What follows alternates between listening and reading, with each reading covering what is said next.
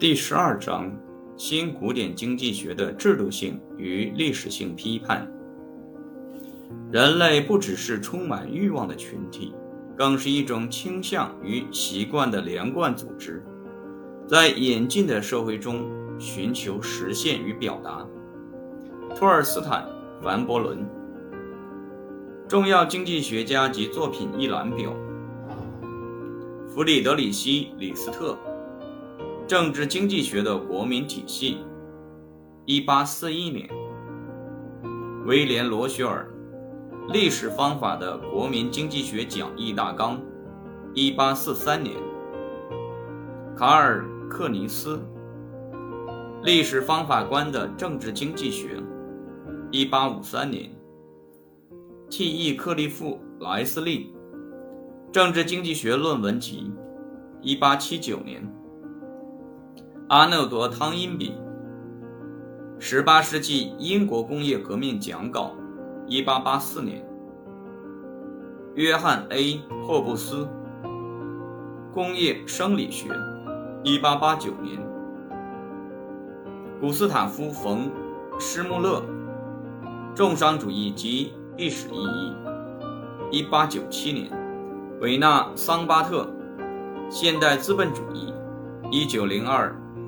一九二七年，托尔斯坦·凡伯伦《企业论》；一九零四年，韦斯利·克莱尔·米切尔《经济周期》；一九一三年，约翰 ·R· 康芒斯《制度经济学》；一九三四年，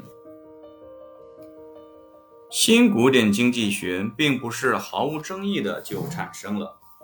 随着新古典经济学的出现，德国历史学派向其方法论基础发出挑战。整个19世纪80年代后期，在奥地利学者，特别是门格尔与德国历史学派的一些成员之间，就经济学的适当方法问题存在着激烈的争论。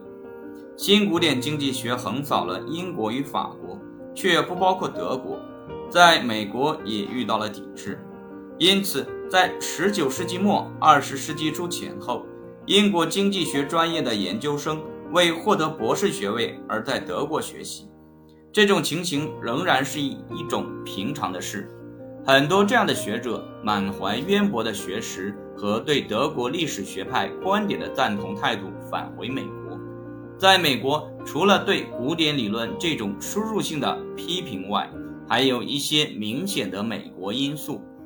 他们根植于美国中西部的平民主义渐进运动。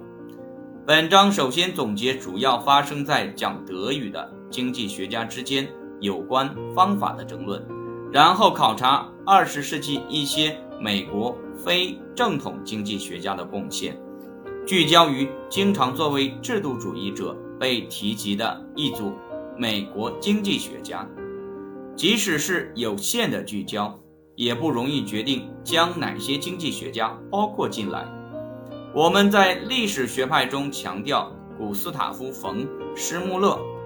是由于他在争论中的重要性。我们之所以从二十世纪早期进行创作的美国学者中挑选凡伯伦，是因为他对后来非正统思想产生的公认影响。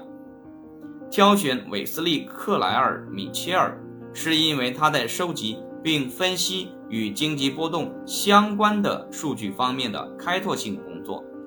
挑选约翰 ·R· 康芒斯，是因为他对现代的社会理论与立法所产生的影响。最后，我们挑选了英国人霍布斯，作为非美国的非正统经济学家的代表，因为他对当代英国社会政策的态度具有深远影响。非正统理论与正统理论早期的意见不同，主要体现在两个方面：第一，与正统理论的范围和方法意见不同，